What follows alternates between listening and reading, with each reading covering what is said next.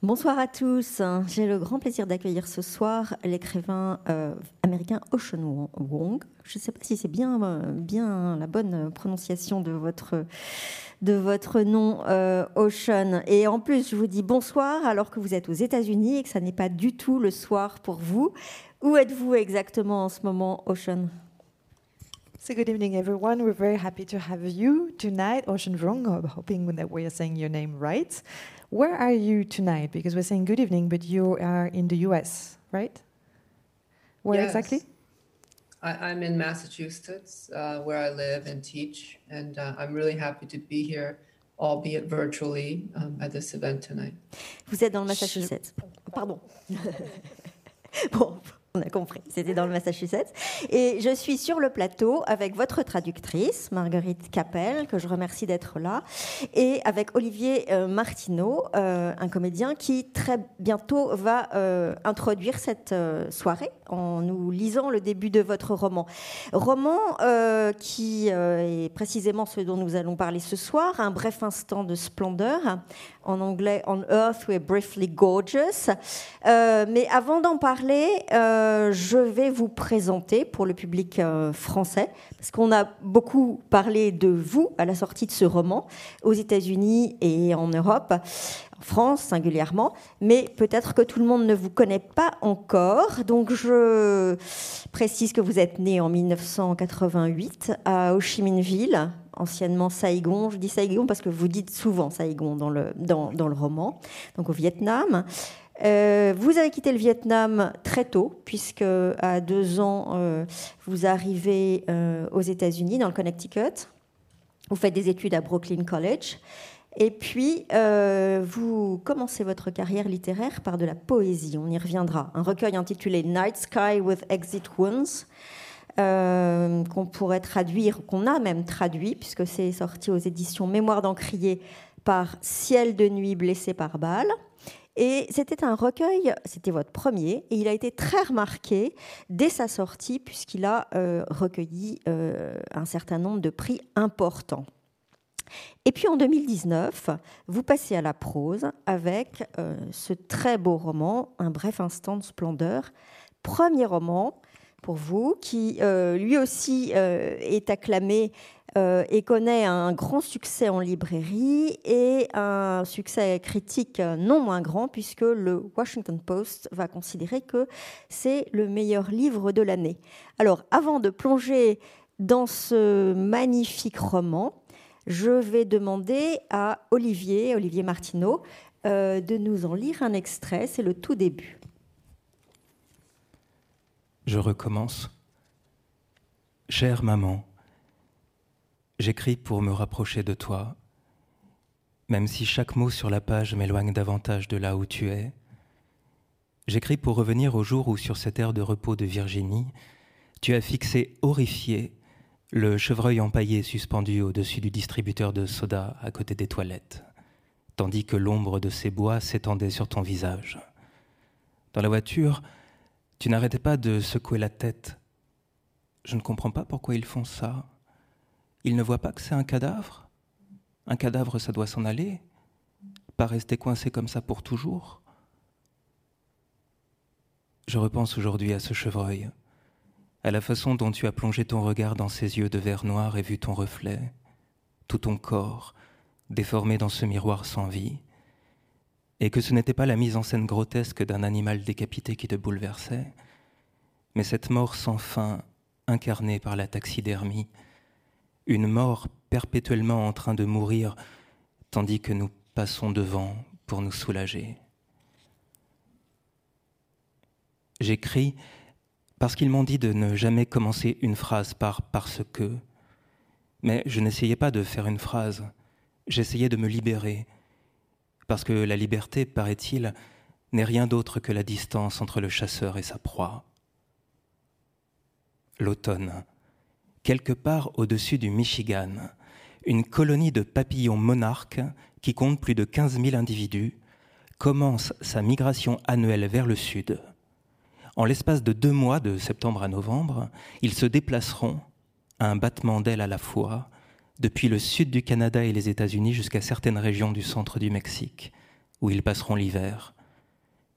Ils se posent parmi nous, juchés sur les rebords de fenêtres et les grillages, les fils à linge encore flous sous le poids des vêtements tout juste pendus, le capot d'une Chevrolet bleu délavé, et leurs ailes se replient lentement comme s'ils les rangeaient avant de claquer une fois pour l'envol.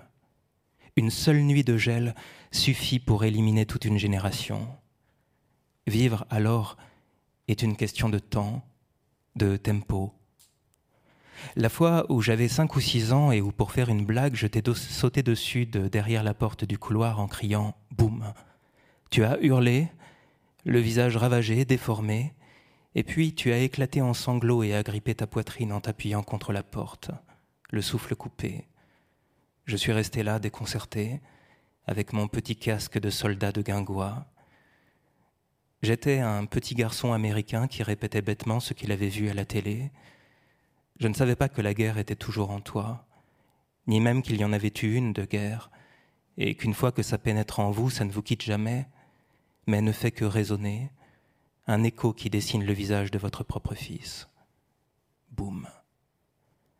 La fois où en CE2, avec l'aide de Madame Callahan, ma professeure d'anglais langue étrangère, j'ai lu le premier livre que j'ai aimé, un bouquin pour enfants intitulé Thunder Cake, le gâteau de tonnerre, de Patricia Polacco. Dans l'histoire, une petite fille et sa grand-mère repèrent à l'horizon verdoyant un orage qui se prépare, et au lieu de fermer les volets et de clouer des planches aux portes, elles se lancent dans la confection d'un gâteau j'ai perdu pied devant ce geste, son refus aussi dangereux qu'audacieux du bon sens. Tandis que Madame Callan se tenait derrière moi, sa bouche contre mon oreille, le courant de la langue m'a entraîné plus profond. L'histoire s'est déployée. L'orage a déferlé pendant qu'elle parlait, et puis encore une fois quand j'ai répété les mots.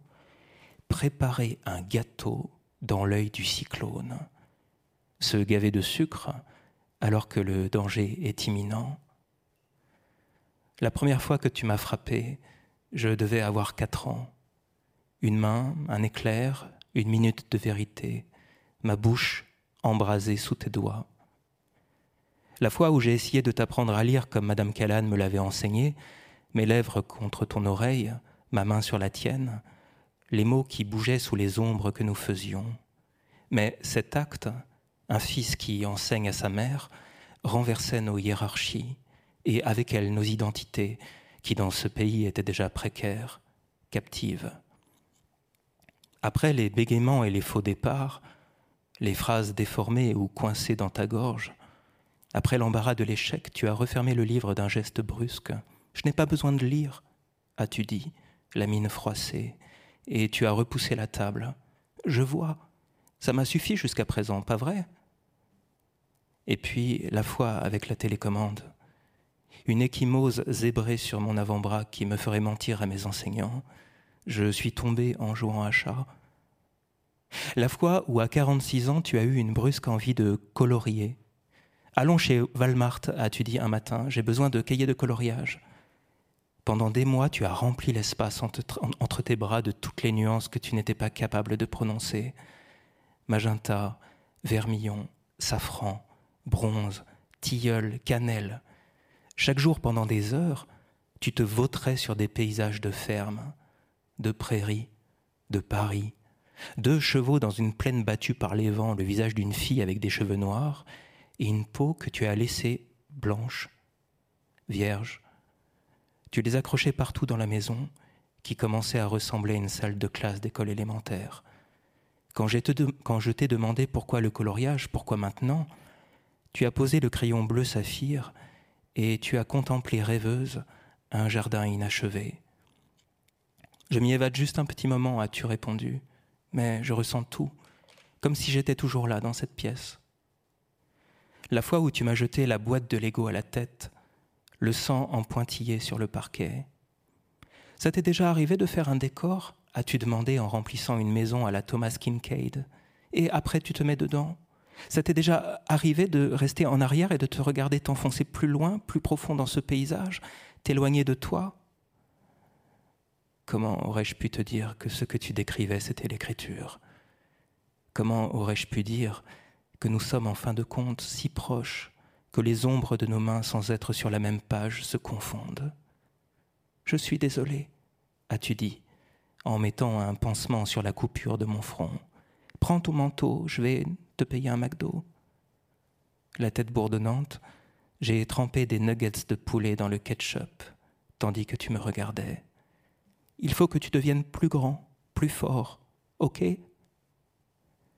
J'ai relu le journal de deuil de Roland Barthes hier, le livre qu'il a écrit chaque jour pendant un an après la mort de sa mère. J'ai connu le corps de ma mère malade, écrit-il, puis mourant. Et c'est là que je me suis arrêté, là que j'ai décidé de t'écrire, à toi, qui es toujours en vie.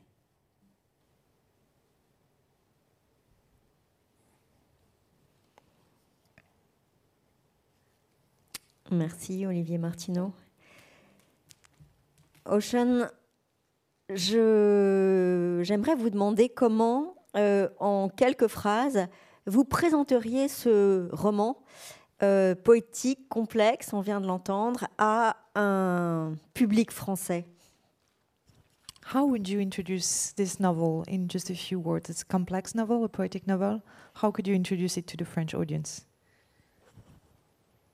Um, well, first of all, thank you so much, Olivier, for that beautiful reading. Um, it's such a pleasure to hear my words um, amplified in the French language, um, a language that uh, I revere for producing some of my most favorite writers. Um, so it's an honor to now um, find kinship within uh, the same language. in brief, I suppose this book um, to me um, is both a novel but also an artist statement. Um, in German, they call it the Künstlerroman. Um, in poetry, it's called the Ars Poetica. Um, perhaps in French, it's called the raison d'être.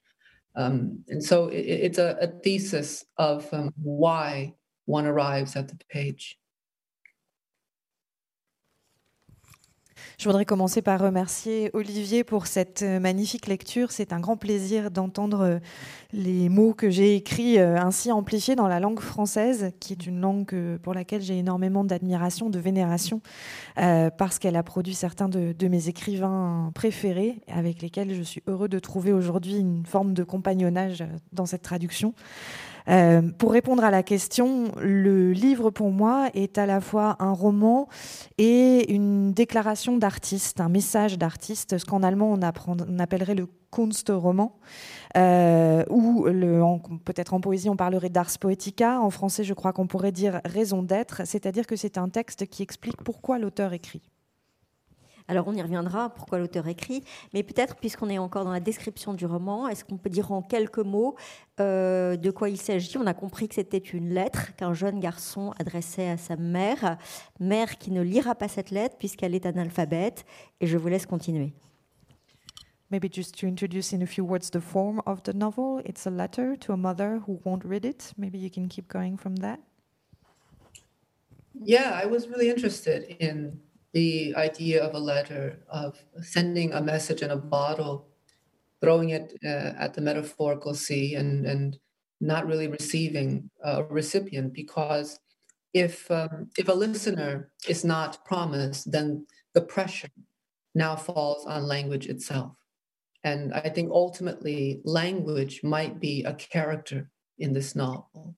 Um, and the question for me was is it enough to speak when there is no listener. Often in the realm of literature, we, we ask whether we have a voice, whether a voice matters. Where is my voice? What is my voice? Um, but I think an equally important question is if you have a voice, who will hear it? Um, and if no one is to hear it, uh, does it matter that you that you're speaking? Um, and so language itself became an ontological um, question for me. Uh, does it matter um, if the audience is not there? Um, and, and ultimately, it's a question that I ask in my poems as well. Poems and poetry being uh, a genre that I've been warned as a young poet that no one will read. No one will read you. You're shouting into the void. Um, and so, uh, for poets, often that question is embedded into the art. Um, language, what does it do if it has no purpose, it has no use in the larger culture? Ce qui m'intéressait dans l'idée d'une lettre, c'est celle d'une bouteille à la mer, la mer métaphorique évidemment, mais une bouteille à la mer, un message qui peut-être ne trouverait jamais son destinataire. Euh, si la promesse d'un lecteur mm, finalement est rompue, euh, la pression retombe uniquement sur la langue, sur les mots eux-mêmes, qui deviennent quelque part un personnage en fait de ce roman. Euh, s'il n'y a personne pour vous entendre, est-ce que ça suffit de parler en fait? On se demande souvent quand on commence à écrire où est ma voix, quelle est ma voix, à quel endroit se trouve-t-elle, est-ce que ma voix compte? Est-ce que ma voix, justement, euh, a une importance? Mais une question parallèle qui est tout aussi importante, c'est qui va entendre cette voix? Qui va l'écouter? Et est-ce que cette voix, justement, peut compter s'il n'y a personne pour l'écouter? Donc là, à ce moment-là, ce sont vraiment les mots qui deviennent en soi une question euh, ontologique, en fait. Est-ce que les mots ont la moindre importance s'il n'y a pas d'auditoire pour les entendre? Et c'est une question qu'en tant que poète, en fait, on se pose euh, dès, le, dès le début, puisque quand on on commence dans la poésie comme je l'ai fait, on vous avertit toujours qu'il n'y aura personne pour vous lire et donc quelque part écrire de la poésie c'est un peu comme crier dans le vide. Euh, donc quand on a commencé comme poète, c'est une question euh, qu'on a euh, en tête dès le début. En quoi est-ce que les mots peuvent avoir une importance s'il n'y a personne pour les entendre et s'ils n'ont aucune résonance dans la culture au sens large? Alors, on reviendra sur ces points qui sont tous passionnants. Mais avant cela, je voudrais juste vous demander de nous donner une idée de ce qu'il y a dans la bouteille que ce garçon lance à la mer. Quel est le, quel est le message qu'il adresse à sa mère qui ne le lira pas? Before we get back to all those very interesting ideas, can you give us an idea of what's in the bottle? What's the message to the mother?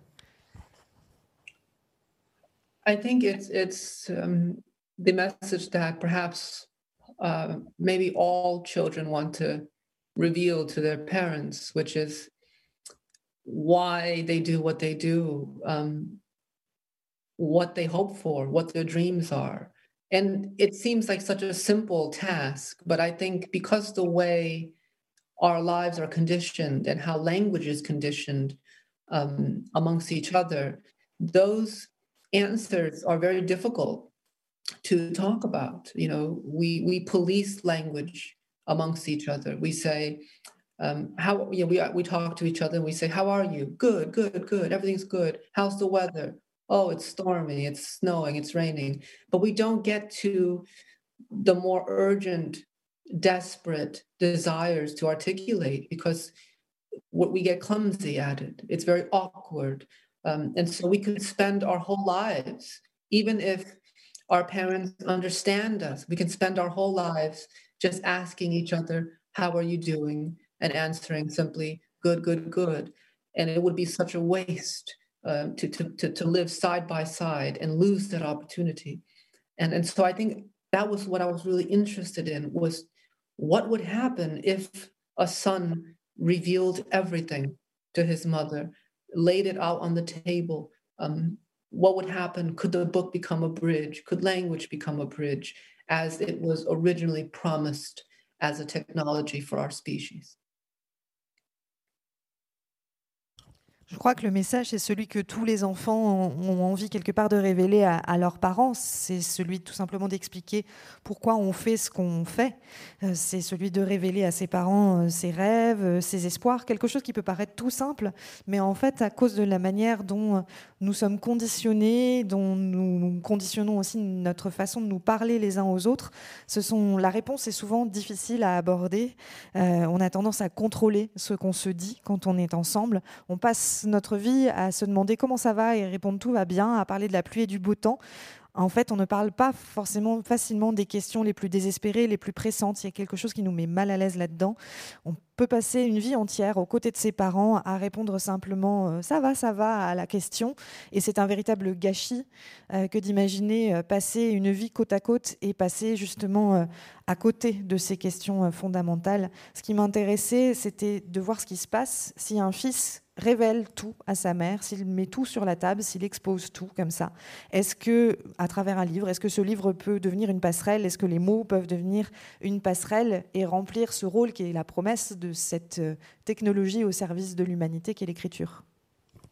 Alors revenons sur euh, tout dire. Effectivement, c'est un très beau récit de formation euh, d'un jeune garçon qui n'a pas connu la guerre du Vietnam, mais qui a été euh, et qui est et qui reste de façon absolument définitive et indélébile marqué par ce conflit.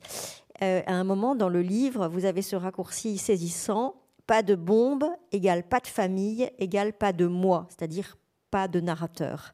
Est-ce que vous pouvez euh, nous revenir sur l'histoire, au fond, l'histoire de ce jeune garçon qui est celle qu'il euh, décrit lui-même à sa mère, ou qu'il se décrit lui-même? So about saying everything, it is a novel, a Bildungsroman of um, of a young boy who grew up after the Vietnam War, but feels the impact of this war in everything, every aspect of his life. You write no bomb, no family, no me. Can you maybe tell us more about the story of that boy? Well, I think it's the, the, the main thesis is one of origin, and that I think what I would hope that novel provokes is that if we were to ask deeply enough of everyone, every person on this planet, our our origin can be traced back to geopolitical violence, um, whether it's ourselves, our mothers, our grandparents, our great great grandparents. Eventually, we arrive at a geopolitical rupture. And I think for me, uh, I wanted to situate a quintessentially American life uh, tobacco farm, agriculture, labor, Connecticut, which is a very traditional New England town, a puritanical town. Um, and I wanted to kind of pull the curtain behind the traditional American facade and to see that behind the stage, the intersections between a white boy like Trevor uh, and Little Dog are bounded by war. Trevor's grandfather fought in the Korean War. A Little Dog's grandfather was a soldier in the Vietnam War from which Little Dog owes his very life. So life and war becomes, in a way, uh, the sum total enactment of literature. Um, and, and that's true all the way to the beginning of literature in this country uh, with Moby Dick and Herman Melville, which would lead up to the great American Civil War. And so the big thesis for me was that a selfhood, particularly in American selfhood, cannot be removed from war.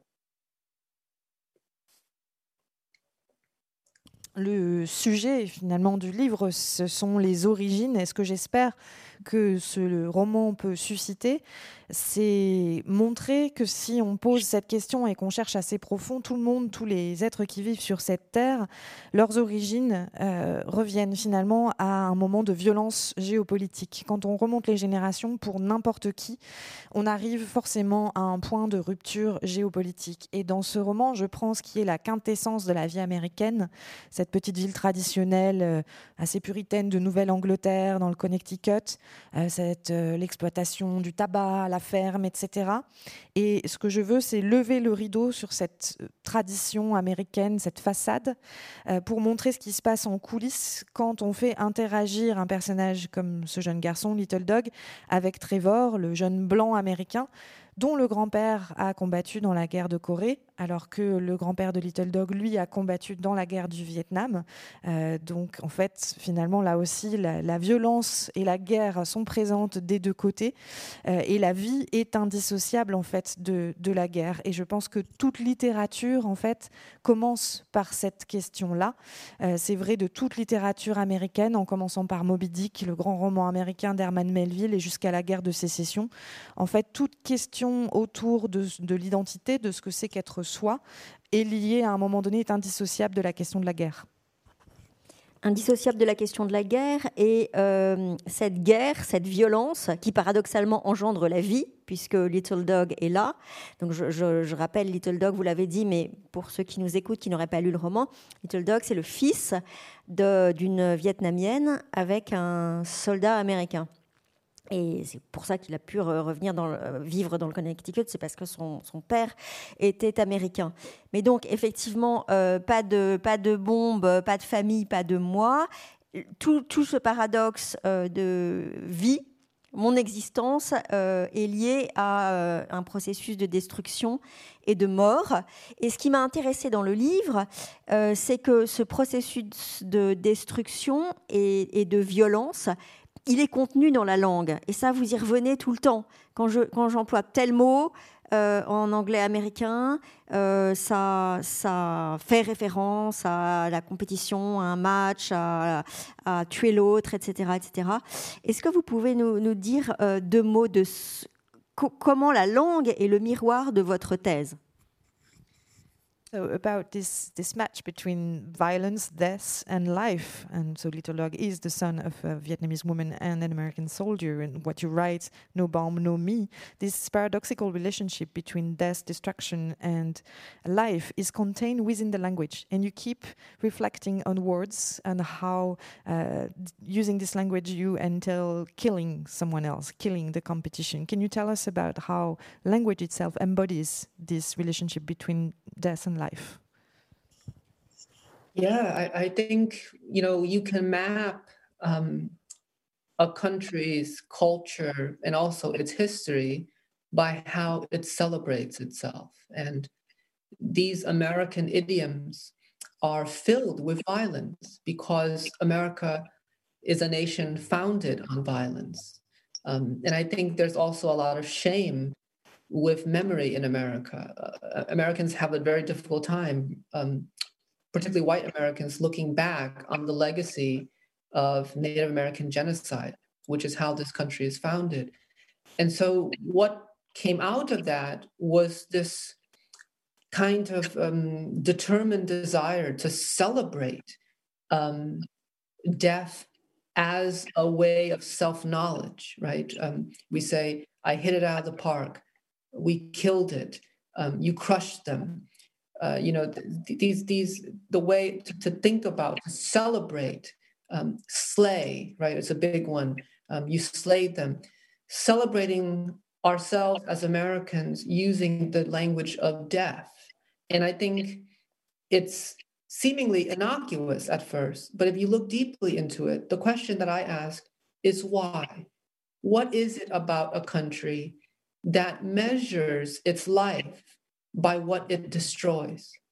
And when we ask that question on a linguistic level, it, it starts to make sense when we think about everything else between politics, the military industrial complex, American foreign policy, um, and the upheaval that we're, we're, experiencing, the racial upheaval that we see um, in the streets that have been going on for decades. It all begins with our imagination, how we think about ourselves, how we consider our success is rooted in the violent and genocidal birth of this country. And until we have a reckon, we reckon with that history, until we reckon with that language, um, that we can't find a way to resolve or progress beyond the, the, the, the mass um, crimes that we've committed to each other.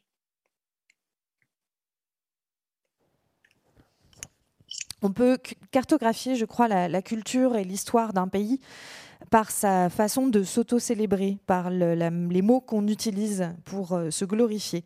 Euh, les idiomes américains sont pleins de violence parce que c'est une nation qui a été fondée sur la, violence. Et c'est une nation qui a aussi euh, énormément de honte, en fait, dans son rapport à la mémoire. C'est très difficile pour les Américains blancs, notamment, de regarder franchement l'héritage du génocide des Indiens d'Amérique, des, autochtones, qui, est à la source même de la naissance de de, ce pays. Et donc ce désir de célébrer la mort, c'est une façon quelque part de, de, se, de se glorifier et de se convaincre du sens qu'a cette nation, avec tout ce vocabulaire où on dit qu'on va écraser la concurrence, qu'on va faire un massacre, etc. Euh, c'est une manière de s'auto-célébrer en tant qu'Américain qui peut paraître assez inoffensive parce que ne sont que des mots. Mais en fait, quand on se pose vraiment la question, qu'est-ce que c'est qu'un pays qui mesure la valeur de sa vie à l'aune de, ce qu'il a, de son existence, à l'aune de ce que cette existence a pu détruire? Quand on pose cette question d'un point de vue linguistique, en fait, ça a énormément de sens euh, au regard de ce qu'on peut voir de la politique, du complexe militaro-politique, etc., des conflits raciaux aussi qui embrasent l'Amérique depuis bien longtemps maintenant. Tout ça commence dans notre imaginaire, tout ça commence dans la manière dont on se voit, et nous considérons la réussite dans son lien intime en fait avec la naissance euh, extrêmement euh, violente de ce pays. Et tant qu'on ne reconnaîtra pas ça, euh, tant qu'on ne reconnaîtra pas aussi le poids de cette origine-là dans notre langue, on ne pourra pas avancer, on ne pourra pas aller au-delà de cette violence. Et vous pensez vraiment que cela est typiquement américain? Parce que quand on pense à la France, que vous connaissez aussi, après tout, notre hymne national est un chant guerrier. Do you really think it's typically American? We also have a war song as a national anthem here in France. I think it's it's human. Um, you know, I think going back to Homer and the Iliad, Gilgamesh, um, it's our species-wide condition um, to fight and destroy, and literature has come out of that for better or for worse. You know, I, I always feel that for as long as there are soldiers, there are poets. Um, Apollinaire, for example, and and I think it is true. I, I, can only speak to the American landscape because that's the one that I come out of. But I think one only has to to glimpse um, the European landscape to see its own legacies of colonial warfare, and of course, uh, with France and Vietnam, or what was called Indochine. Um, so I think that is all there. Um, I'm, I'm, interested in the American um, genesis because it's a country that does not have a holistic foundation. It, its very foundation is bounded to slavery and genocide. And although there are other countries where those things are fraught, um, American cannot shy away from that. There's no denying that it came out of death.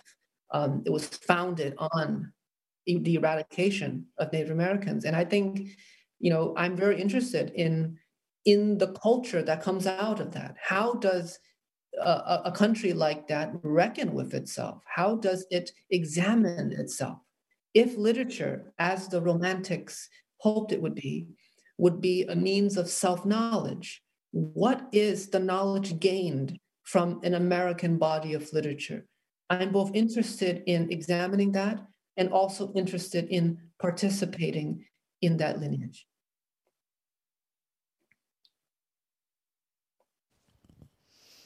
En fait, c'est quelque chose de profondément humain. Ça remonte à Homère, ça remonte à l'Iliade, à Gilgamesh. C'est la condition même de notre espèce que de combattre, que de détruire. Et la littérature euh, traite forcément de cette question-là, euh, pour le pire et pour le meilleur. Tant qu'il y a, depuis qu'il y a eu des soldats, et tant qu'il y a des soldats, il y a aussi toujours des poètes. Euh, prenons l'exemple, par exemple, d'Apollinaire. Moi, je parle du paysage américain parce que c'est celui que je connaît le mieux, mais il suffit euh, d'un simple coup d'œil pour comprendre que la littérature euh, française a aussi, et que la nation française a aussi tout son propre héritage de violence coloniale, évidemment lié là aussi au Vietnam et à ce qui était autrefois euh, l'Indochine. Moi, ce qui m'intéresse dans la jeunesse, la jeunesse des États-Unis en tant que pays, c'est que c'est un pays qui n'a pas de fondation holistique, c'est-à-dire que les, les fondations, les fondements même de ce pays sont vraiment intimement liés à l'esclavage et au génocide. Les Américains ne peuvent pas échapper à cette réalité-là. Ils sont véritablement fondés uniquement là-dessus, sur la mort, sur l'éradication des populations euh, autochtones. Donc ça m'intéresse de savoir comment un pays qui a cette histoire-là, dont la genèse est celle-ci, peut s'auto-analyser, s'auto-examiner, comment la littérature, en fait, qui est un moyen de mieux se comprendre, de mieux se connaître, euh, fait ce travail-là, euh, comment la, la, langue évolue à partir de ce corpus de littérature américaine. En fait, ce qui m'intéresse, c'est aussi bien d'analyser cela que d'y participer aussi à ce corpus de littérature américaine. Merci. Je vous propose de faire une toute petite parenthèse en, écoutant un deuxième extrait de votre roman Shen Wong. Dans cette chambre, entre le poster de Star Wars L'Empire contre-attaque qui se décollait au-dessus de son lit d'effet, entre les canettes de soda vide, l'altère de 10 kilos, une moitié de skateboard cassé, le bureau couvert de petites monnaies, de paquets de chewing-gum, de reçus de station essence, d'herbes effritées, de patchs de fentanyl et de sachets de cam vide, entre les mugs de café tachés de cernes bruns par l'eau croupie et les mégots de joint, un exemplaire de Des souris et des hommes et des douilles vides de Smith Wesson, il n'y avait pas de question. Sous la couverture, nous avons fait l'un de l'autre une friction et de tout le reste une fiction. Il s'est rasé le crâne dans l'évier ce jour-là et les bouts de cheveux nous piquaient à chaque mouvement, tandis que nos doigts s'égaraient sur des boucles de ceinture. Un pansement adhésif, décollé par la sueur et la chaleur, pendouillait à son épaule, la pellicule de plastique frottant contre mes côtes, comme il me montait dessus, cherchait. Sous mes doigts, les vergetures au-dessus de ses genoux, sur ses épaules et à la base de sa colonne vertébrale brillaient argentée, neuve. C'était un garçon qui faisait éruption en même temps qu'irruption en lui. C'est ça que je voulais. Pas simplement son corps, si désirable soit-il, mais sa volonté de se déployer dans le monde qui rejette sa fin. Et puis j'en ai voulu davantage, son odeur, son atmosphère, le goût des frites et du beurre de cacahuète sous la douceur de sa langue, le sel déposé autour de son cou par les virées vers nulle part. Deux heures de route et un Burger King à la lisière du comté. Une journée de discussion tendue avec son père. La rouille du rasoir électrique qu'il partageait avec ce dernier et que je trouvais toujours sur l'oreiller dans son étui en plastique minable. Le tabac, l'herbe et la cocaïne sur ses doigts, mélangés avec de l'huile de moteur, tout s'accumulait laissant une vague odeur de feu de bois qui s'attardait et imprégnait ses cheveux, comme si au moment où il est venu à moi, la bouche humide et avide, il arrivait d'un endroit ravagé par les flammes, un endroit où il ne pourrait jamais retourner.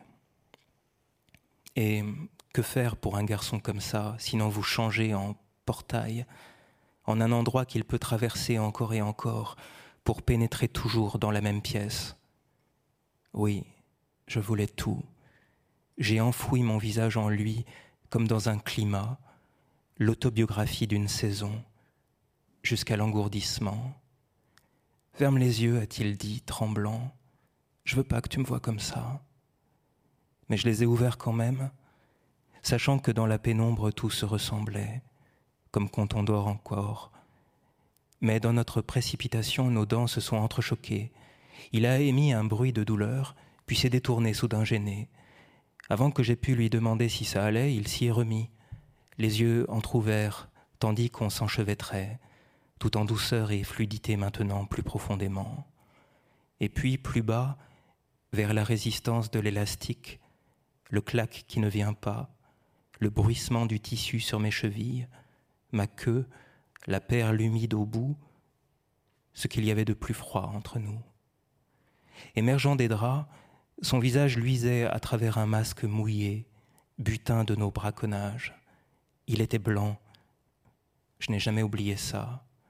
Il était toujours blanc, et je savais que c'était pour ça qu'il y avait une place pour nous, une plantation, un champ, une grange, une maison, une heure ou bien deux, une place que je n'ai jamais trouvée en ville où les immeubles d'appartements où nous vivions étaient si étriqués qu'on savait quand un voisin avait la gastro en pleine nuit.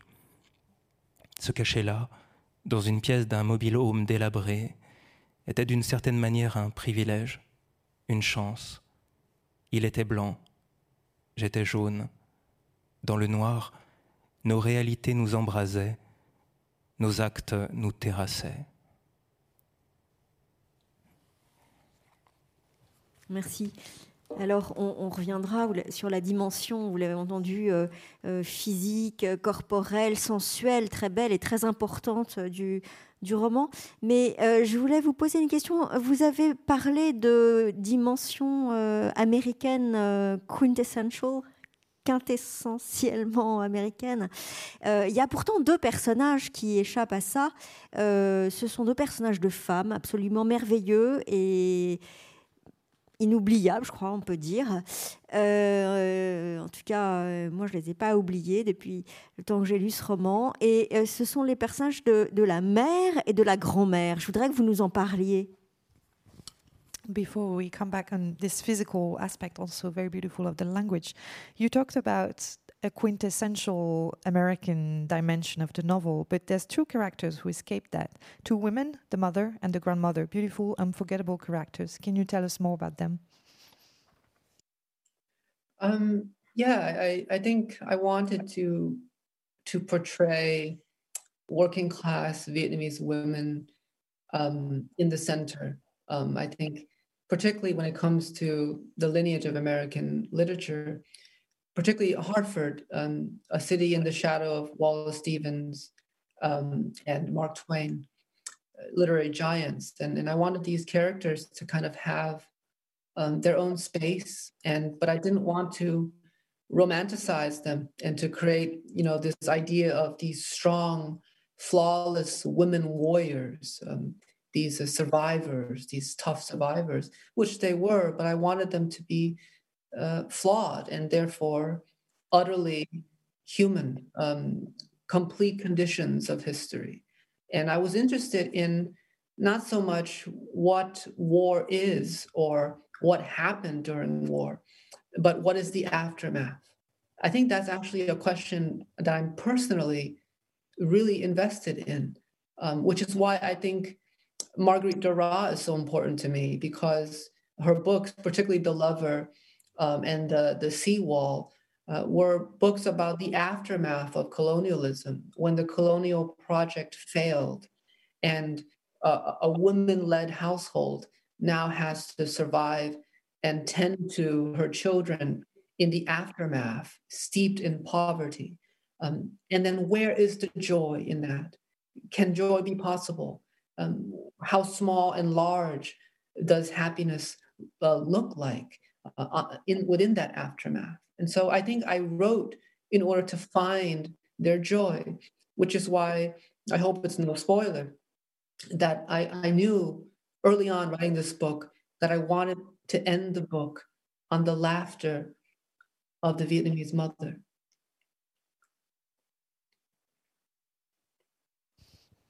En fait, j'avais euh, envie de, faire ce portrait de femmes vietnamiennes des, classes populaires et de mettre ces personnages-là au centre. Et ça a à voir aussi avec tout cet héritage de la littérature américaine.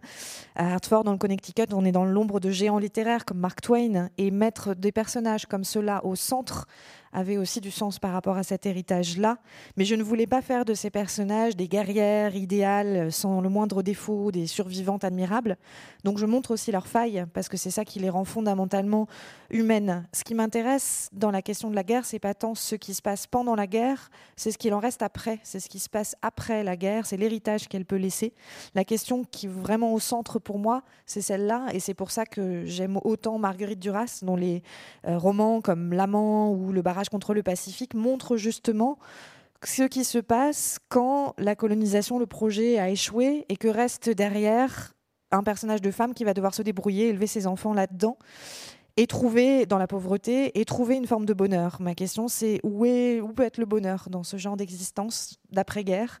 Euh, est-ce qu'il est petit? Est-ce qu'il est immense? Où est-ce qu'il se trouve? Et j'ai eu envie d'écrire aussi justement pour trouver, pour identifier la joie de ces deux personnages, de la mère et de la grand-mère. Et sans en raconter trop sur, sur l'intrigue, euh, j'avais dès le début envie de terminer le livre sur le rire de cette mère vietnamienne. Et pour rester dans l'héritage de la guerre, il y a une phrase extrêmement euh, frappante euh, dans le livre où Little Dog dit euh, et raconte qu'il se réveille la nuit persuadé qu'une balle plus vieille que lui est logée dans sa poitrine, que ses os, ses tendons, ses veines sont simplement venus envelopper cet éclat de métal arrimé là depuis toujours. Je, voudrais vous, voulais vous lire ça euh, parce que euh, ça, dit en, peu de mots, avec une économie de moyens merveilleuse, euh, combien la, la, blessure et les, les, échos de la blessure et de la tragédie se se propage euh, d'une euh, génération à une autre. About this legacy of war, there's a very striking moment the moment when Little Dog wakes up at night and he believes he has a bullet that is older than himself in inside his body. In just a few words, it's a very sparse writing, this just small piece of writing, we can hear all the echoes of tragedy and how they impact his life afterwards. Peut-être euh, une question euh, un peu délicate à poser et, je ne confonds jamais l'auteur et le narrateur, mais euh, est-ce que derrière le narrateur, l'auteur aussi a ressenti ou ressent toujours ce genre de blessure? It might be a sensitive question, and of course, we're not mixing here the storyteller and the author himself, but beyond the voice of the novel, does the author still feel the same kind of wound? Um, I'm not sure. You know, I, I think um, you when you create a character, you want them to be able to have a more capacious life than your own. You want your character to feel more, to um, be better than you. And so I think uh, Little Dog is a much more compounded um, but also multitudinous version of myself. Um, and I think that's why I'm in, more interested in fiction than nonfiction because I can charge the character with the task of um, discovery, of exploring um, history. And he becomes a vessel um, towards uh, that, that uh, exploration. And ultimately, I think um, he's much uh, braver than I am. I I I sit behind a a pile of paper and uh, I send these folks, these characters, uh, onto these very difficult journeys. And and so I, I don't think uh, my wound is as large as his. Um, but it's hard to say. It's hard to say because I think I'm so close to this book now. Maybe when I'm older, if I'm lucky enough to grow old, um, I will have a clearer answer. But right now, I'm so close to him that it's hard to say who uh, bears the bigger burden. But as an author, um, I think it is uh, the character because I foisted it on him instead of myself. And, and, and maybe that's unfair of, of me, um, but I think that's the possibility. That's the great promise of literature is that it goes where we cannot.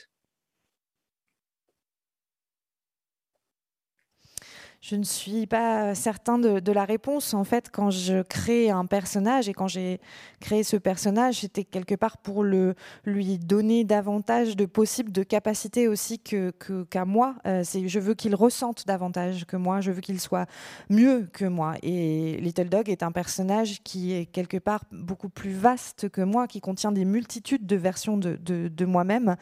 Euh, et moi, ce que je fais avec la fiction, et c'est ce qui m'intéresse dans la fiction, c'est que je charge justement le personnage d'aller explorer, d'aller découvrir, d'aller euh, comprendre, et je lui donne cette, euh, cette mission-là. Il devient le vaisseau qui me permet de réaliser moi cette aspiration. Donc quelque part, il est beaucoup plus courageux que moi, qui reste simplement assis derrière un tas de papier, tandis que le personnage, lui, part euh, à, l'aventure. Donc je ne sais pas si je peux dire que mes propres blessures sont aussi vastes que les siennes, mais c'est pas facile de répondre à la question parce que ce livre m'est encore extrêmement proche. Le personnage de Little Dog m'est extrêmement proche. Donc si j'ai la chance de vieillir, peut-être je serai davantage capable de savoir qui porte le fardeau le plus lourd de nous deux.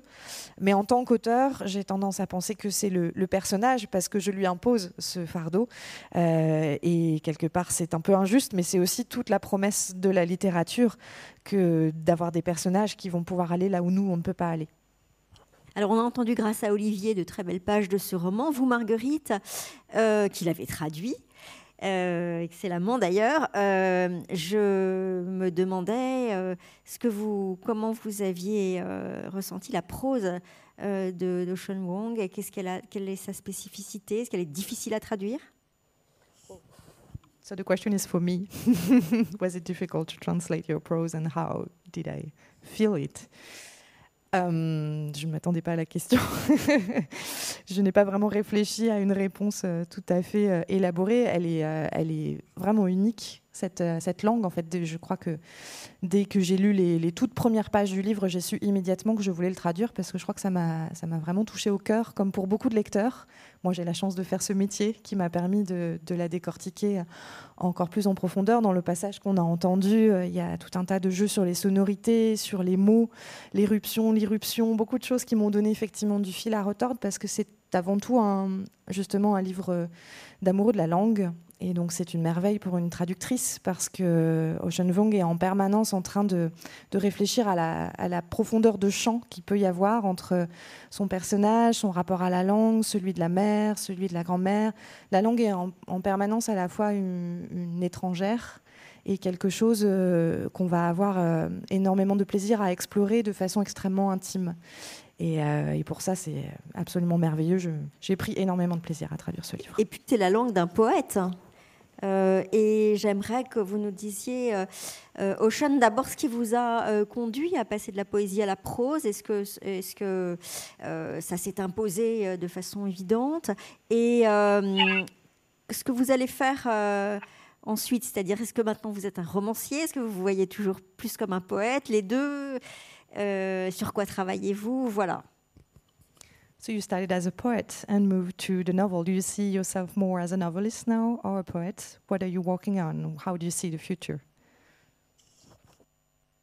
I, I think um, I see myself always as a poet, but that, I think that's because my personal philosophy is that every writer should at least learn or try to learn how to wield a line of poetry um, to me, that is the essential. That is the the brick, the brick to the building. And I think for me, before you you write prose or the big book, you should understand how the materials, the the, the, the smallest material, which is the brick, um, and that is poetry, because poetry demands a sort of um, careful and considered understanding of not just the sentence but the line, the syntactic pressures, and also the rhythms of individual words. Further, the right margin of poetry is a site of innovation. When we arrive at that margin, it's ultimately a cliff where one has to decide how to break the line. And so, for a poet in training, there are much more sites or opportunities of innovation demanded of the poet for a small cluster of words. The same cluster of words demand less innovation in prose because the system is larger. Um, and so I, I feel that when when you can be a poet, you can learn the form. After that, you could really write anything. And I think it's not a, a, a coincidence that a lot of uh, writers in history have done both. You know, some of my favorite writers, Margaret Atwood, Joyce Carol Oates, James Baldwin, um, they've always worked in two genres. Thomas Hardy um, and D.H. Lawrence. Um, so I, having started as a poet, I feel that I'm always a poet first.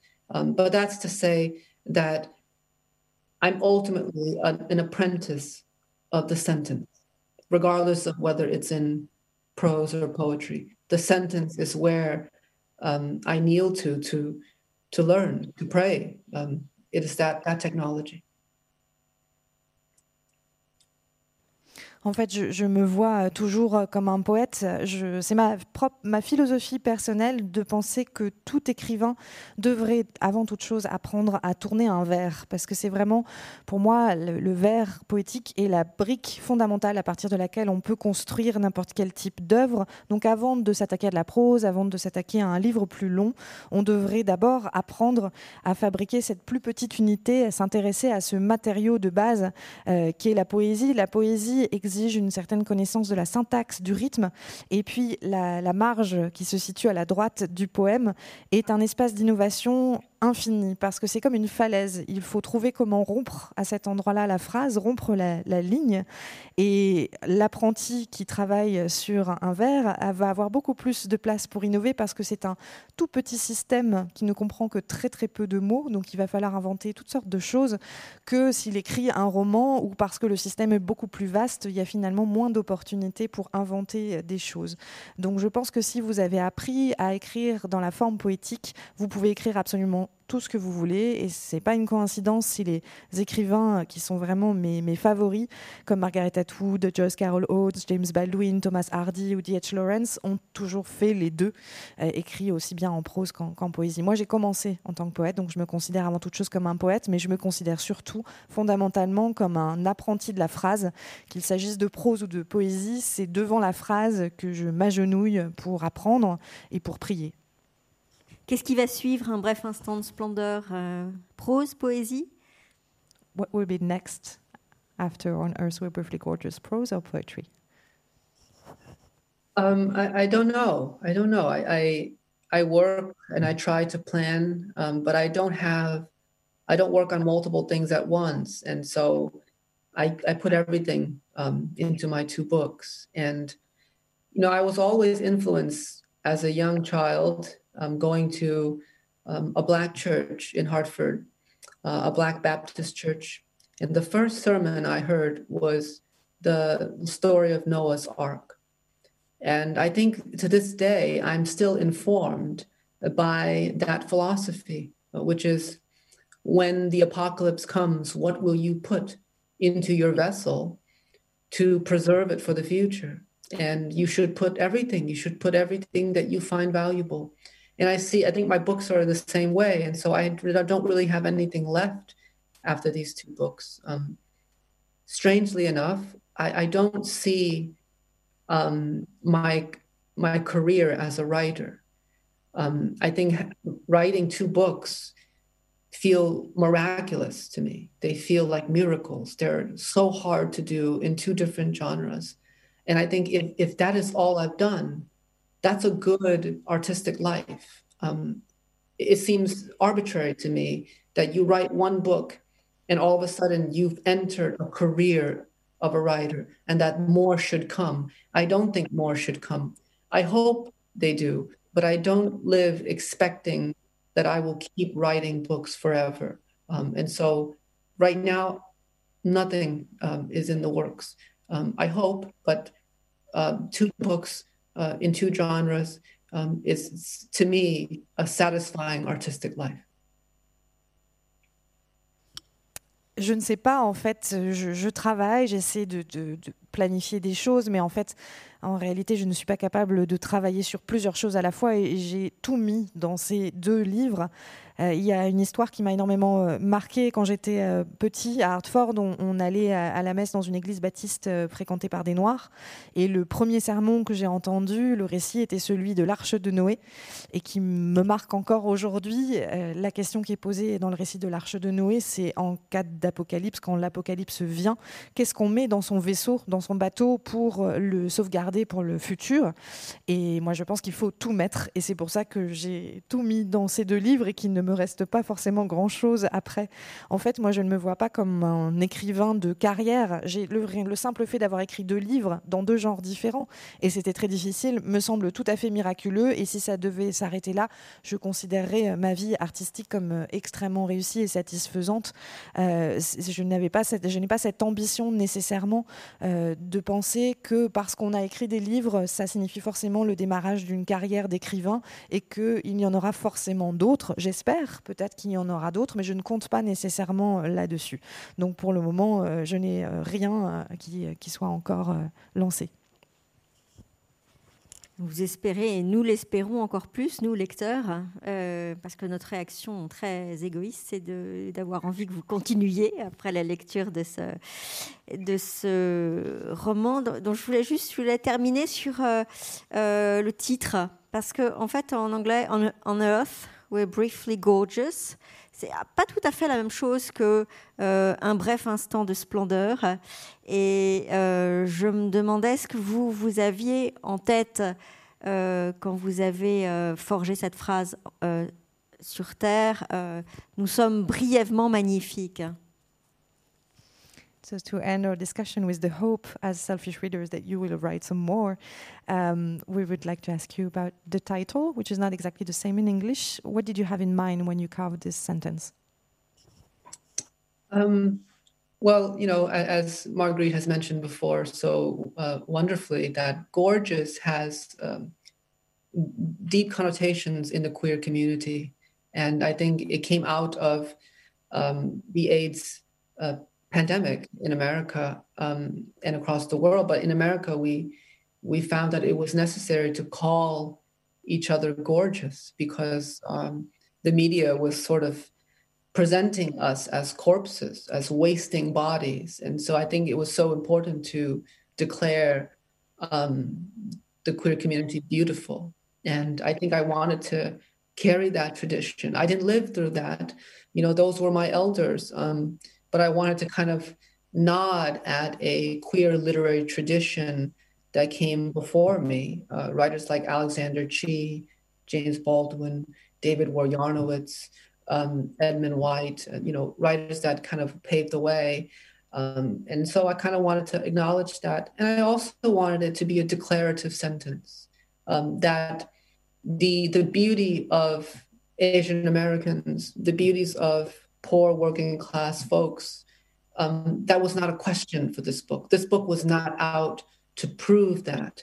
I wanted the title to declare that right away, that these people are beautiful from page one, and that the book would be about how they live. And it wasn't about um, the evidence or to prove to anyone that these lives are valuable or beautiful. I wanted to take my ability as an author to declare that as a thesis out of the gate and then use the book to portray the various beauties um, that are promised in the title. En fait, le terme gorgeous, qui a effectivement été le plus difficile à, reprendre dans la traduction française et n'apparaît pas exactement comme ça, a des connotations extrêmement fortes euh, pour la communauté queer. Euh, ça vient en fait de l'époque de l'épidémie de sida aux États-Unis, dans le monde aussi certainement, mais en tout cas aux États-Unis, il a été très important pour la communauté queer de s'auto-déclarer gorgeous, c'est-à-dire belle, magnifique, parce que les médias euh, présentaient les homosexuels comme des cadavres, comme des corps en déliquescence. et c'était très important de déclarer, de proclamer la beauté queer. Euh, et je n'ai pas vécu cette époque, c'est celle de mes aînés, mais j'avais envie de poursuivre cette tradition et de faire une sorte de clin d'œil à la littérature queer aussi, celle d'Edmund White ou James Baldwin, qui avait ouvert la voie euh, quelque part que j'emprunte aujourd'hui. J'avais aussi envie que cette phrase soit déclarative. J'avais envie en fait que dès le titre, on affirme la beauté euh, des Américains d'origine asiatique, des gens des classes populaires, des ouvriers, des immigrants que cette beauté ne soit pas l'objet d'une question, euh, qu'elle soit déclarée et établie en fait dès la première page, et que le livre se consacre non pas à donner la preuve que ces vies sont belles et qu'elles ont une valeur, mais à montrer simplement comment, à quoi ressemblent ces vies et comment elles se passent. J'avais envie d'utiliser mes capacités d'écrivain pour déclarer d'entrée de jeu euh, la beauté de, de ces gens et ensuite consacrer le livre à faire le portrait de cette beauté, à montrer comment elle est multiple et diverse. Merci. Merci Ocean. Je crois qu'on peut, se quitter sur cette idée de beauté. Euh, beauté qui traverse ce très beau roman Un bref instant de splendeur euh, chez Gallimard et que moi, personnellement, je mettrai tout de suite dans l'Arche de Noé. Je vous remercie beaucoup, Marguerite. Merci Olivier. Merci à vous tous. Merci. Thank you so much.